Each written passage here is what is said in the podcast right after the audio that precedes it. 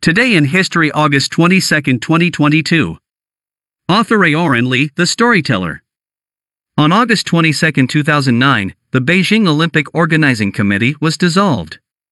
In previous shows, we mentioned the 2008 Beijing Olympics.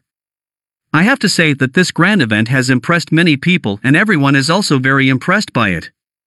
On December 13, 2001, the organizing committee of the 29th Olympic Games, Beijing Olympic Organizing Committee, was officially established. In the following days, the staff of the organizing committee carried out a busy preparatory session and did a lot of preparatory work. Until August 8, 2008, when the organizing committee said it was ready, the Olympic Games opened, shocking more than a billion people across the country at that time.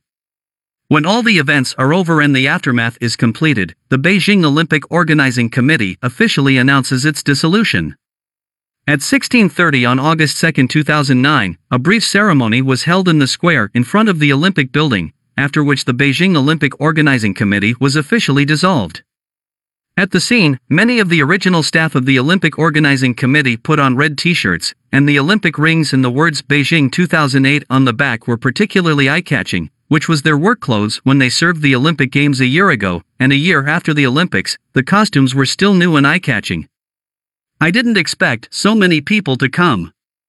Last night, a staff member who participated in the ceremony said that the relevant departments had approved the dissolution of the Beijing Olympic Organizing Committee and originally wanted to hold a simple ceremony, but there were old employees at the scene who exchanged text messages, or people who had heard about it before, and also came to the Olympic building one after another to witness this last moment.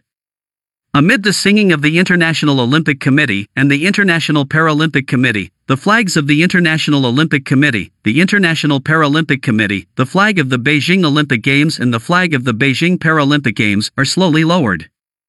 About 200 people on the scene participated in this memorable moment.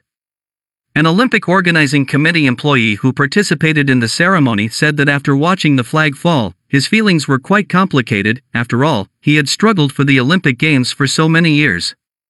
But after all, it is not a feeling of farewell, although the Olympic Games are over, but the Olympics are not really gone. Everyone is still connected and can understand each other's future life.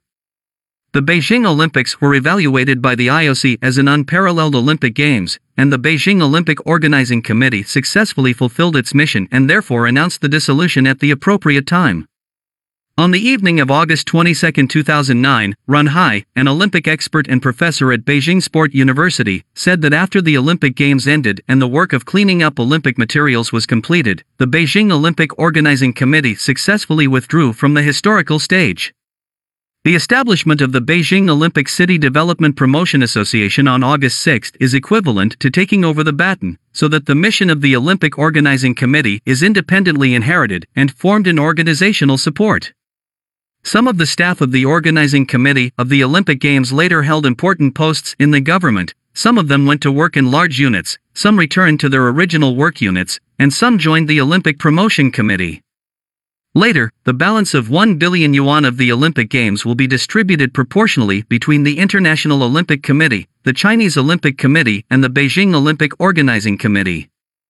Among them, the funds allocated to the Beijing Olympic Organizing Committee will set up a special fund for sports development. At this point, the Beijing Olympic Organizing Committee was completely dissolved.